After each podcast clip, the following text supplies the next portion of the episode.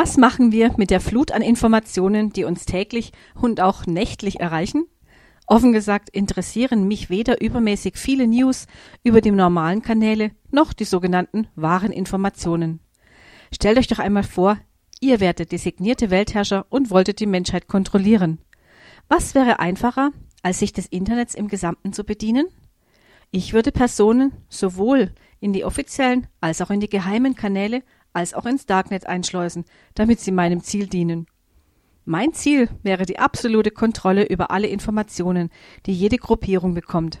Also, woher wollen Verschwörungstheoretiker wissen, dass ihre Informationen wahr sind? Woher soll ich wissen, dass die Nachrichten der offiziellen Kanäle vertrauenswürdig sind? Wo ist die Grenze? Was ist überhaupt Wahrheit? Wir leben in einer dynamischen Welt. Es gibt kein Stehenbleiben. Das Rad dreht sich unaufhaltsam. Also ist jede christliche, philosophische Wendung einer Wandlung unterworfen. Das kann man feststellen, wenn man sich mit den jüngeren und mit den jungen Menschen unterhält. Nach welcher Wahrheit also suchen wir? Für mich gibt es nur eine Wahrheit, nach der ich mich auf die Suche gemacht habe, Jesus Christus. Er sagt von sich, ich bin der Weg, die Wahrheit und das Leben.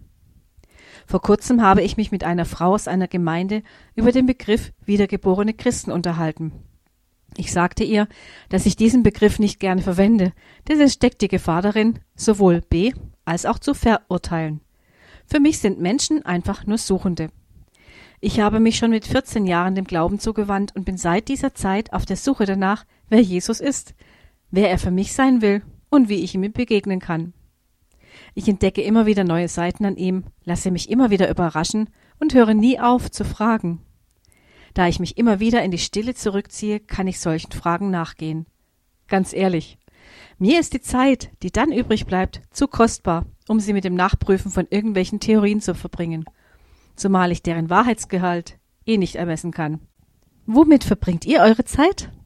Bis gleich nach der Musik.